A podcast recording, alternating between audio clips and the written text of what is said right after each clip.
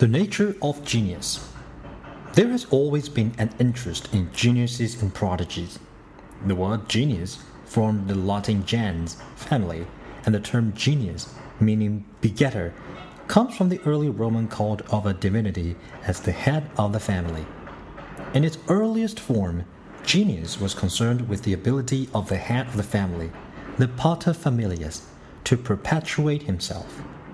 Gradually, genius came to represent a person's characteristics and thence an individual's highest attributes derived from his genius or guiding spirit.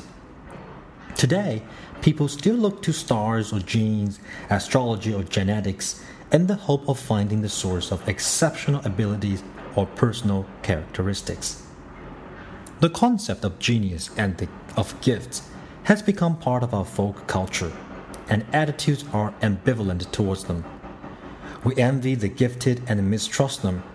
In the mythology of giftedness, it is pop- popularly believed that if people are talented in one area, they must be defective in another. That intellectuals are impractical, that prodigies burn too brightly too soon and burn out, that gifted people are eccentric, that they are physical weaklings, that there is a thin line between genius and madness, that genius runs in families, that the gifted are so clever they don't need special help, that giftedness is the same as having a high IQ, that some races are more intelligent or musical or mathematical than others, that genius goes unrecognized and unrewarded, that adversity makes man wise, or that people with gifts have a responsibility to use them.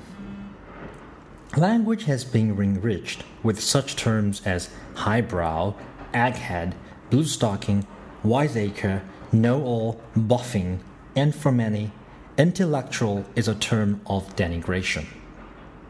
The 19th century saw considerable interest in the nature of genius and produced not a few studies of famous prodigies.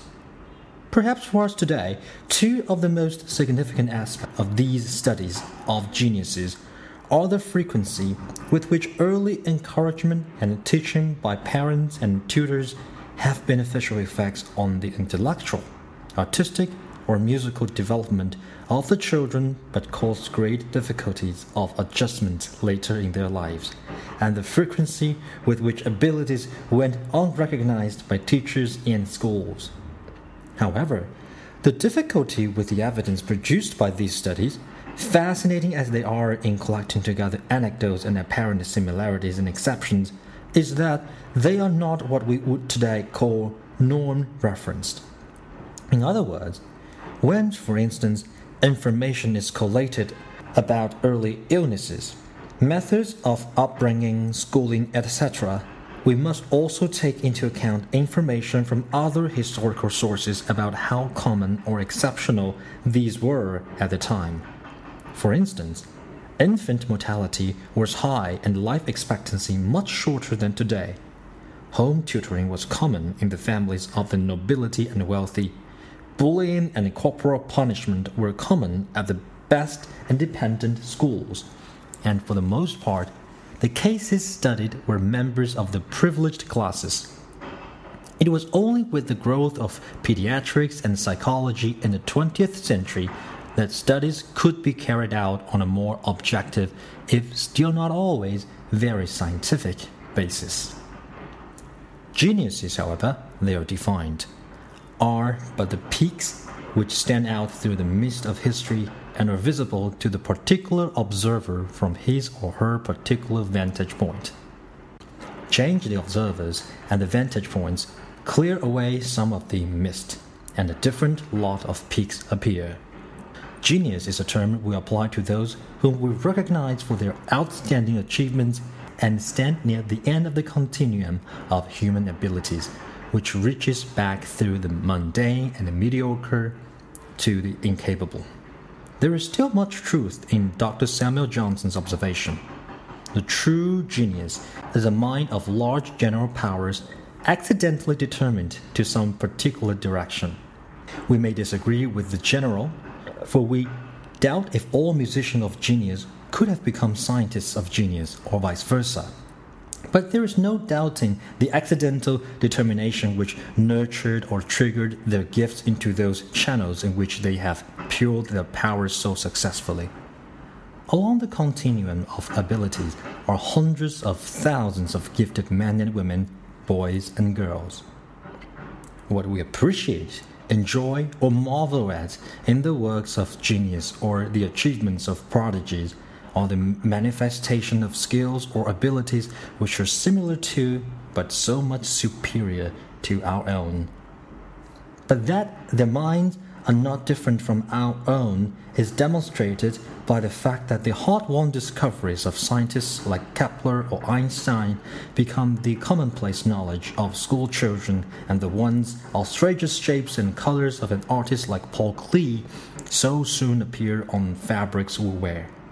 This does not minimize the supremacy of their achievements, which outstrip our own as the sub 4 minute miler outstrip our jogging. To think of geniuses and the gifted as having uniquely different brains is only reasonable if we accept that each human brain is uniquely different. The purpose of instruction is to make us even more different from one another and in the process of being educated, we can learn from the achievements of those more gifted than ourselves. But before we try to emulate geniuses or encourage our children to do so, we should note that some of the things we learn from them may prove unpalatable.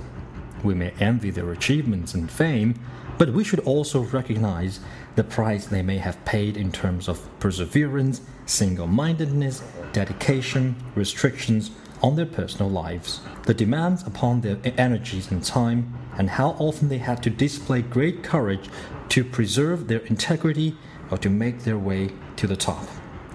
Genius and giftedness are relative descriptive terms of no real substance.